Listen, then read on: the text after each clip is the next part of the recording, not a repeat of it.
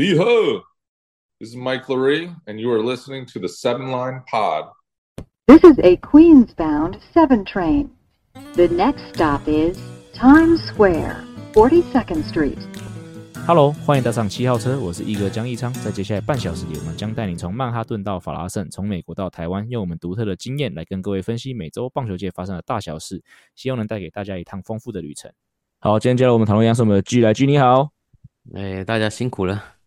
辛苦什么？因为开工就一定很堵然嘛。哦，对啊。然后再加上周六要补班呢、啊。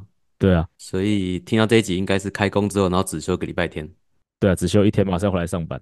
对啊，不过很快就要再放假了，撑住。嗯，很快就要过年了，再一年就过年了，加油一下。你对，真的，你不觉得吗？你不觉得我们我的想法是好像才刚跨完年，然后现在就二月中了，快二月底。有诶、欸，其实我那天也在想差不多的事情，就是一月什么时候就突然就不见了这样。对。就是真的很快，很快就要暑假，那很快又要跨年，很快就要过年了。好了，那今天一开始先有一个这个重大的事项要宣布哦。那我相信，如果耳朵比较呃尖的听众朋友，应该已经从我们的那开头已经听到了，就是萝莉的那个欢迎词的部分。G 你还没有听到，嗯，但是已经部分把它拿掉了，嗯啊、呃，拿掉部分呢，其实就是要跟各位宣布说，就是我们节目啊之后就不会这么的以这个大都会为导向了。哦，大概是这样子。的一个这个宣布啦，那原因我相信，如果你是 Hito 大联盟的这个听众，然后如果你有在他的讨论区里面的话，你应该也知道，就是因为我现在是有一个比较新的身份了，那这个身份呢，可能就比较不适合去专门的去讨论某一支单独特定的大联盟球队了，主要是这个原因。对，龙生海外顾问，哦，对，其实也是某种程度上海外顾问呢。对，因为对对我现在新公司来说，台湾就是他们的海外嘛。是，没错。对对对，那不过我觉得各位听众，特别如果你是大都会的球迷，你也不用太太难过了。就是 Wayne 呢，还是会定期会来当我们的嘉宾啊。下礼拜不会来，因为他要放假去爽。但是他已经答应我们 下下礼拜会来，所以我觉得我们的节目，你说会变很多吗？呃，当然老没时间啦、啊，然后之后球季开始，大都会周报就不能做了嘛。但是你说。呃，棒球时事讨论，那包括 GG 保健室，那包括 Wayne，其实他还是会来，他还是可以分享他纽约的生活嘛。嗯、那我不能聊，但是他还是可以聊一下他工作发生的事情啊。所以我觉得你说会改变很多，我觉得还好。那也许会增加一些，呃，其实我们休赛期就有在做的嘛，我们可能会去分去访问一些我们周边的棒球小人物。对对对，这个也都有在计划，所以也请各位听众继续的支持我们，然后期待我们呃稍微微转型的这个。的这个节目内容，也许更有趣，也不一定。对啊，其实我们节目一直都在微转型啊。之前就是从阿 Z 到从阿 Z 离开到你进来，就已经转移转了一过一次嘛。那现在是我这边有了一些这个变化嘛，所以在做微转型，那就是对啊，一直进化在进化。七号车三点零，对，多元一点是好事啊。因为老实说，我觉得最最大的范围就是运动嘛。那你在变棒球就缩更小。嗯那假设这美职就说更小，这边美职某一对就小小小小小很多了，超级小。所以假设，对啊，所以我觉得这个其实是我觉得是一件好事啊。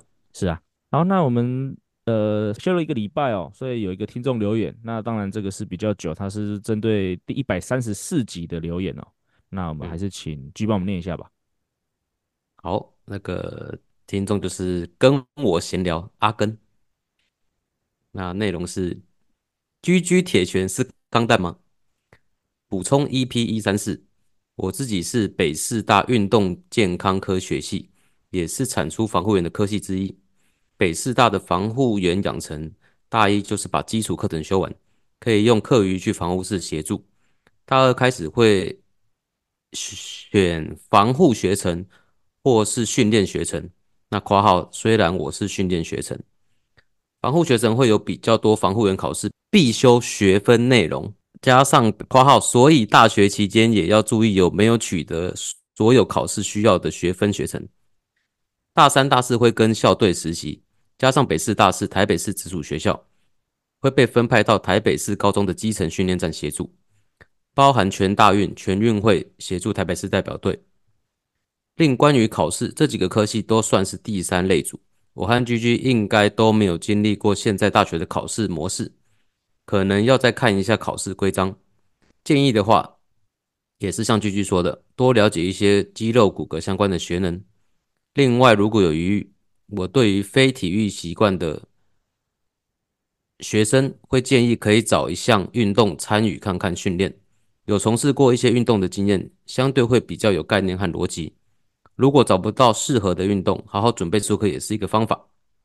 考试包含一千六跑步、六十公尺冲刺、反复侧并步、立定三四跳和仰卧起坐。虽然蛮养生的内容，但认真准备的话，也有很多细节可以钻研。括号炫耀一下，我九九点七分顶标。大学期间有蛮多非体保生同学，学科虽然蛮好的，但因为没有训练经验。在有些实务操作上会比较难理解选手的问题，或有一些挫折。哇，补充的好详细哦，GG，你还有要补充他的补充吗？呃、嗯欸，我觉得他他讲的没错，因为我们那时候应该是十十五年前了吧，所以现在可能是要再去了解一下新的、嗯、呃入学的状况是怎么样。那、嗯、我那时候其实想的是，假设你有想读这种科系的话，应该基本上都对运动是有兴趣或运动习惯的吧？对啊，那。可是讲到训练又不大一样，就是单纯的运动习惯跟去训练一个运动又不一样。嗯、那所以我觉得去训练的话，跟去运动会让你有更深刻的了解，或者有不同的体验。那再就是啊，就算你真的不运动了，你至少也要看运动，嗯，可能了解相关规则啊，什么有什么球队啊、球员等等之类的。对，对你看到点跟我很像诶、欸，我也是想要建议，就是大家如果真的对，不管你要做训练师还是要做防护员，呃。如特别是如果你已经选定了，或者你已经在某一个运动项目里面做的话，亲自去尝试那个运动，其实真的对你的那个，真的在你专业上的帮助也很大。对啊，别人都很专精啊，至少要稍微玩过这个球，然后至少像像 G 讲了解规则，上你要看得懂，然后这个还蛮重要的。嗯，好，那上上礼拜我们放假嘛，那其实在美国最大的事情应该就是超级杯嘛。哎，对的。那最后就是酋长队是在延长赛最后三秒的时候，一个再见达阵嘛，是以二十五比二十二哦击败四九人队，那也拿到了二连霸哦。其实这是你第一次看超级杯吗？对，可以这么说，完整的看完。你哪有完整看完？你明明就是睡到中场才起床，啊、对 对吧？不过还好啦，因为上半场很无聊，因为上半场是防守战，嗯、下半场其实才你来我往，很精彩。所以你 G，所以你看第一次这个超级杯的心得如何？有什么感想？真的是你来我往，真的很刺激。嗯、然后。第一个还是比那个什么他们明星赛好看多了。我明星很无聊，你还看明星赛啊？对，就是那个技什么技术挑战赛，真的很。明星赛不在打躲避球，还打高尔夫球吗？对，非非常非常无聊，非常像那个过年节趣味节目的感觉。对啊，那可是我我看的超级杯，我还只算是萌新嘛，所以基本规则当然看得懂。嗯，那可是有一些选手啊，或者什么位置或战术面，就比较没办法那么深入。对，然后剩下的嘛，泰勒斯，我觉得没有那么没有很常出现呢。OK，我也觉得还好诶，可能是因为我们很习惯台湾直棒的转播方式啊，有可能。嗯，而且我觉得你说的确好像有的统计说，可能拍到十一次啊，但是我觉得都没有很刻意啊，就是。就是会去带他的时候，其实平常那个状况可能也许就会去带一个随机的酋长队的球迷嘛，啊，只是现在对对对对对，只是现在球迷的镜头都没了，全部都集中在他身上嘛，所以你说他也是球迷啊，只是比较比较有名的球迷，超级有名的球迷，对，超级有名，对，所以我觉得不会太多次啊，虽然说有些球迷会抱怨啊，但是我觉得泰勒是自己黑粉也很多啦，所以很多我觉得本来就是可能就是他的黑粉，所以才会觉得出现太多次，对那些黑粉来说，可能出现一次都是太多了，那。也许九次十一次多不多见仁见智，这是我觉得至少我觉得带来算蛮自然的啦。嗯，对啊，对啊，他的歌迷我想看他也不一定啊，看了很多次也很开心，OK 啊。他们说很多这种就是青少女是为了泰勒斯才看超级杯，还是才开始看美式足球的。所以就像我之前有讲过嘛，本来就会看超级杯，他就会看超级杯，他不会因为泰勒斯不看。但是的确因为泰勒斯有很多从来不知道美式足球长什么样子的人开始看超级杯，不同的观众，所以对这个运动来说绝对是好事情啊。对啊，嗯。对，另外想要聊一下这个中场表演啊，G，你有看中场表演吗？我看一小段，但是我本来就不太是亚瑟小子的歌迷。OK，就我觉得上一次比较好看，就是那个嘻哈大会串，也是时代的眼泪的感觉。哦，Fifty Cent 对不对？五角。对，然后 Snoop Dogg 那些，嗯，阿姆，对对。哦，对对，那场我也是很印象深刻。那亚瑟小子可能比较算是我那个年代的吧，我记得他就是我大概高中。大学在美国的时候，他就最红的那个时候，所以其实我看完之后，大概时代的眼泪吧，一方面真的有点怀怀念，但是另外一个方面，时代眼泪是他虽然说保养的还算蛮好的，可是看他表演，我就觉得好像有点老了，就是唱歌有点喘，然后跳舞跳的有点流汗，嗯，对啊，然后 Alicia Keys 唱的是很好，可是一开口就破音啊，所以看到这些人还不错啦。不过对我来说，我觉得这次亚瑟小子以历年来的这个超级杯的中场表演来说，应该没有没有没有办法排在前面啦。我心目中我觉得印象最深刻，呃，对，去年那个 Fifty Cent 很令人印象深刻。嗯嗯、另外我记得有一年，我不知道时候你开始看没有，那个 Katy Perry，他不是有一首、哦、我，我看到影片，骑在哎狮子还是老虎是一个假的老虎上面，然后进场，对啊，那个也很屌。然后最有名的就是那个嘛，Justin Timberlake 跟 Janet Jackson 露奶头事件。对对对对对，不过那个是另另类的话题啦。是，但那想起来，好像这几年看来都是请那种。比较有年纪的艺人嘛，就是不会找这种比较比较新的。嗯，可能还是要，可能还是要有些地位的人才能有，才、啊、有资格上这个吧。对啊，嗯、你如果只是初出毛驴，初出这个出刚出道，也许一开始很红，可是可能他们觉得你不够格吧。嗯，但是我觉得为什么不找泰勒斯就好？可能他觉得很累吧。他不是刚刚演完他日本的演唱会吗？对啊，东京啊，直接飞回来啊。对，或或者他有没有可能觉得这样子会失焦？已经蛮失，已经够失焦了。为为大局着想。哦，对，也不可能。如果，不过我觉得，如果泰勒斯有办法在超级杯有一天演出，应该也是好事一件了。嗯，带来很好的话题。对，好，那上礼拜除了超级杯之外啊，其实，呃，我之前节目上一集节目有讲过嘛，我跑了一趟香港。那这边再分享一下我的感想。嗯、首先，我真的觉得香港啊，我们之前就提到跟纽约很像。我然后这次去，因为我都是搭地铁嘛。哦，真的跟纽约非常像，包括地铁的那个地铁站的样子啊，就那种老旧的、很小块的瓷砖，然后红色、绿色这样子，真的很像纽约的某一些地铁站。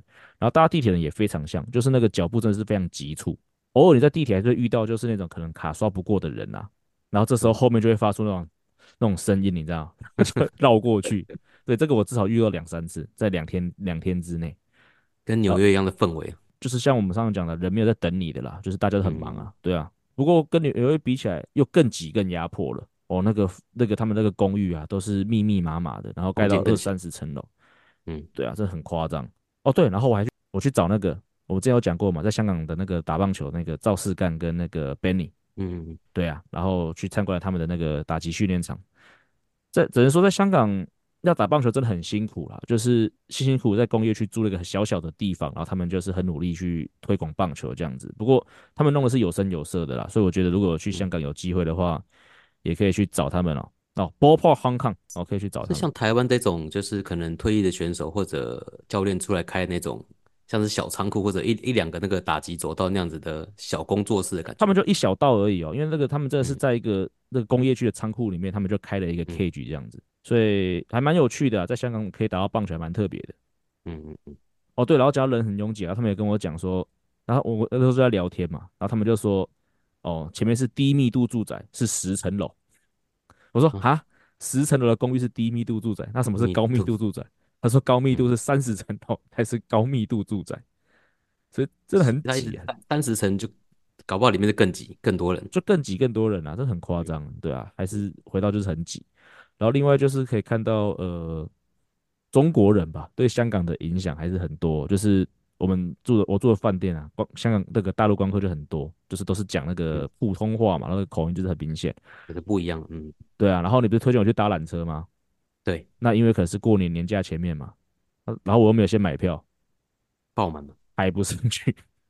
哦，真的哦？对，所以后来我就跑去维多利亚港看夜景，我就没有去山上看夜景。昨天是晚上的时候去。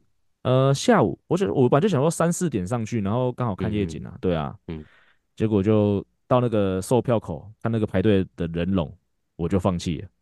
你看他是没办法走上去嘛，太太上太山上了，应该是走不上去吧？感觉就很斜啊，只能，只能搭缆车嘛，应该是吧？对啊，嗯、你是，搭过那一趟多久？你记得吗？有点忘记了，但是我记得，对，应该是很很长一段。我在开车开得上去啊，走路很难吧？啊，应该可以打，应该可以打的上去。哦，应该可以。对，有有有坐计程车吗？没有。哎、欸，没有哎、欸，我们全部是搭，我们全部搭地铁。嗯，然后就是走路这样子，还算年轻呐。最后分享一个整趟最幸运的经验啊，反而是我回到台湾。嗯，因为我们都知道我们回到台湾嘛，其实我们到桃园机场大概是十一点多。那你们知道我住台中嘛？你十一点多到桃园机场，你还要过海关，你要搭最后一班的高铁是一定来不及嘛？对，所以我们想说，那就搭客运嘛。然后我就看我出发前就有看了哦，十二点有一班客运出发，想说来得及，没问题的。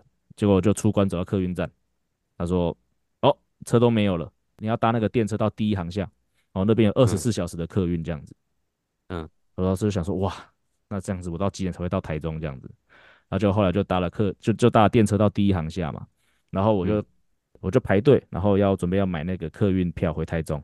然后我那时候看他的那个告示牌上面写说，呃，往台中两点半，那时候十一点半啊，我想说三小时要等三小时，我想说哇，完蛋了，好吗？对对对对，然后结果我前面有排到两三个人吧，有一个大学生，轮到他的时候呢，诶，他也是要去台中，然后呢，这时候售票员跟他说，好，你搭一点的车去中立转运站，然后从中立搭一点半的车回台中，还要转车哦。对，还要转车，但是已经早了一个小时嘛。我想说，好，是是，对，比两点半早一个小时，应该可以接受。虽然说还要转车很麻烦，但至少早一个小时嘛。结果后来轮到我的时候啊，我就说我去台中嘛。他说，哎、欸，你有没有行李？哎、欸，因为我跟我老婆刚好，我们都我们的习惯吧，就是我们都不喜欢带大行李，我们就走各背一个背包而已，反正三天两夜而已嘛。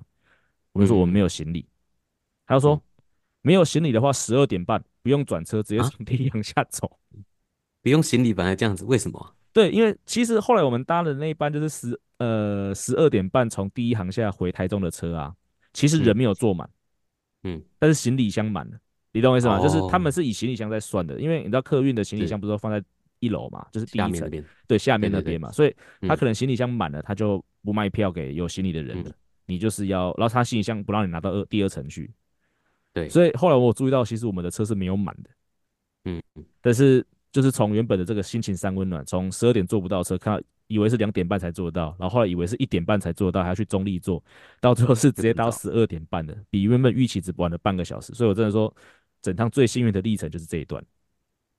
对，就是优优惠给没带行李箱的人，就可以直接上车。对啊，所以我觉得这个好像可能也是一个小撇步。如果你嗯 担心搭不到车的话，哦，你如果呃可以就比较轻便旅行的话，还是有些好处的。或者行李箱用寄的。哎，可以吗？不知道，也应该可以吧。只是就花多花那个钱嘛，就是自己的钱，嗯、对啊。嗯，好。那在香港哦，另外一个很有趣的事情是我们那第一天，我记得我一下我一下飞机，然后我就看到那个广告做的很大，嗯、我记得我那时候就赖你了嘛。啊、我就说，哎、嗯，对，那个梅西在香港，哎，刚好跟你们一起很兴奋。我说好兴奋，虽然说我们要去看球，可想到梅西在香港就很兴奋这样子。嗯嗯。嗯结果我相信后面发生的事情，很多那个听众应该都知道了嘛，就是梅西整场没上场嘛。不看足球的都知道了，对啊，不看足球都知道，就跟好像去年那个 Dwight Howard 事件一样嘛，就是以为会上，结果都没上场嘛。嗯嗯嗯。那 G，你有看了一些相关的新闻吗？你怎么看这件事情？对啊，你觉得？首先梅西自己解释啊，他说我没能在香港比赛当天上场，嗯、只能说是运气不好。在沙乌地阿拉伯第一场比赛，我感到肌肉不舒服。第二场比赛我试着测试一下，看看感觉如何。做了核磁共振检查，结果肌肉水肿，有点超负荷状症状。但没有受伤。好，G 你怎么看？以你的专业，你足球加防护专业，梅西真的不能上吗？啊，他本人都这么说，就就这样子啊。他是梅西嘛，对不对？他今今天假设他去跟队医讲，跟防护员讲，然后防护员再跟教练讲，嗯、教练也不敢硬排他上场。是对，所以他受伤了就就很严重了。他现在说还没受伤嘛，那是最好的事情嘛。那对嗯，如果受伤当然不能上嘛。但是疲劳也是需要考量的一点。那撇除这些之外，其实我现在看到的是没有没有人详细说他合约到底写了什么。哦，就是可能有明定说一定要上场啊，或上场多久。那假设他本来就没有在呃开赛前很明定说他一定会上场的话，那他不上场好像也很合理。我在香港看到的新闻是说，合约其实有写一条是说梅西必须要上场至少。三十还是四十五分钟，但是、嗯、但是，除非他的身体不舒服，对啊对啊，那那这很简单嘛，就是他，嗯，合约这样写是希望希望为了经济考量嘛，商业考量，对不对？嗯，那可是他是真的受伤或什么意外，或者他今天是呃感冒了啊，拉肚子啦，他说就其他不舒服好了，那你也不可能硬叫他上场吧，对不对？嗯、只是呃后续的。后续的那些处理有没有先写好？就是假假设他真的没上场的话，要怎么办？因为大家今天可能买票八成等是为了看梅西嘛，对、啊，百分之百好了。对那假设我今天没看到梅西了，没有，邓紫棋是啊为了跟贝克汉拍照的。哦，那也 OK。如果对刚刚被看有拍到啊，他他得得到他的他他想要的也 OK。可是今天球迷假设是为了看梅西，嗯或者我今天很简单了，我就是来看梅西演唱会这种感觉了。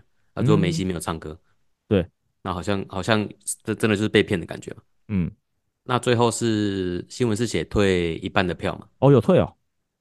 我后来我看我看到一则是这样写的，哎是那个主办方还是还是港府，我忘记了。嗯就他说是退一半，那就我觉得，假设是我我自己啊，我个人啊，我会我会觉得没看到他踢球，当然很可惜，因为你一辈子可能没有几次可以看到梅西踢球。对啊，可是假设看到他本人的话，感觉是不错啊，因为你一辈子也不会看到梅西几次。对啊，对，可是假设因为因为原本的预计是我要看他来踢球，所以票价涨到一定的程度我才买的话，那当然他没踢，我可能就会觉得，哎、好像需要赔偿或者怎么做才能去补偿这件事情会比较好。嗯，对。那你觉得啊，是真的刻意不上的吗？就是政治因素嘛？因为没，因为好像很多网友又在有有把就是一些过往的东西挖出来嘛。之前梅西好像因为什么护照还是什么因素，好像嗯，跟就是东方这边是有一些矛盾的哦。然后再加上好像也有人说，就是他们在跟官员握手的时候，梅西特别绕过去，然后连合照的时候都都在很后面那边拍，感觉起来是正在闹脾气啊。嗯，他的身份我觉得是是 OK，是可以闹脾气的。反正他未来也不也不会到中国踢球嘛，或者他也没有要到中国或香港发展嘛。对，对，那相对假设你有看他在日跟日本的比赛的话，哎、又又是不一样的的光景了。他有好好踢吗？还只是在慢跑而已？嗯，感觉第一个是双方都没有到非常的这么这么激烈的的比赛。这种比赛谁都轻松踢而已吧？对，当然那感觉梅西又比那个状况再稍微轻松一点点，而且也没有踢踢太久的时间。而且包括后面的那个就是 PK，他也没下去踢嘛，对不对、对，没错，哦、？OK，所以可能身体真的有些状况哦，就还是戏要做主。第一个是呃，可能多少不舒服啊。嗯，毕竟这个这个也不是在这个完全都是很良好的状况，嗯，或者是在他一个舒舒适的地方嘛，也不是是。在啊、呃，不是阿根廷好了，也不是在迈阿密，嗯，对，所以我觉得中间这些长途跋涉可能对身体有一些影响是有可能的。是，那再来就是他本来本来就没有必要为了这一种比赛去冒着风险去有可能受伤，对或者有可能其他状况吧，我认为是这样子，所以应该是保保守保守，欧冠绝对踢吧？欧冠就踢啦，或者世界杯就踢啦。嗯对啦现在只是一个，我觉得说友谊赛嘛，应该比较像是就是友谊赛啊。是友谊赛没错，但是我觉得整个包装比较像是大家为了梅西这个牌子，所以来看这个比赛。重点不是、哦一定不是两队在比赛，而是我是来看梅西。对啊，因为谁要看国际迈阿密啊？如果是巴塞隆纳的话，啊就算梅西没上也不会那么生气。对对对，我买票去看国际迈阿密，我气都气死了。是真的，我宁愿看迈阿密热火，都不要看迈阿密国际。没错。好了，不过你刚才有提到，就是舟车劳顿啊，对选手来说真的会造成一些影响嘛。那其实只要是任何的职业的赛事啊，甚至比如说职棒可能更更更明显，因为足球可能一个礼拜踢一两场嘛，棒球是嗯每天。在打，而且很多时候可能是是。今天在北部，明天在南部嘛。那那我们你刚才讲舟车劳顿，我们就来看新闻有整理嘛。其实这次迈阿密国际安排了五场的巡回赛嘛，从萨尔瓦多，嗯。然后达拉斯、沙乌地阿拉伯、香港、日本，总飞行距离来到了二点五英里，也就四万公里，就是基本上绕了地球一圈呐、所以其实真的是个蛮累的行程呐、对那就想要问一下 G 啊，就当做 GG 保健室哦，在这种球队的移动的状况的这种频繁移动的状况之下，防护员可能要注意些什么事情？第一个是我觉得是那个座椅吧，那个姿势会维持太久。那用、用我们那时候中职在移动，假设从高雄到台北的话，嗯，基本上中间会停一两站。那我觉得是除了上厕所，可能买个东西吃之外，就是要让大家活动活动身体，嗯对，就要走动走动，伸展一下。那我印象中的时候，我们刚转卖到富邦的时候，呃呃，不，刚有台北宿舍的时候，那富邦的时候还新巴士还没来，所以是那个外面的巴士来载我们。那那巴士最后面是可以躺的，五个座位一起最后一排啊。你说辉哥的那台，对对对对对，因为因为因为后来的富邦的巴士变比较高级，就是没办法，中间那个扶手地方是没办法啊，才往下的。对，那那时候是最后一排是可以躺的。那因为杨绛就有要求过，因为他们好像长很高，身体很长，然后坐很久会不舒服，他们希望可以就利猛了，躺在后面休息。多就利猛。利猛也有，萝莉也有，都有。OK，对，那我觉得哦，虽然那那样子是有一点危险，因为没办法系安全带，对，但是可能他们真真的觉得很不舒服，需要需要躺一下，因为坐嗯坐很久了。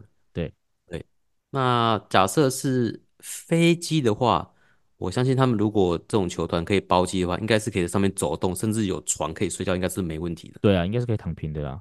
对，所以巴士可能会比较有点受限，会比较不舒服。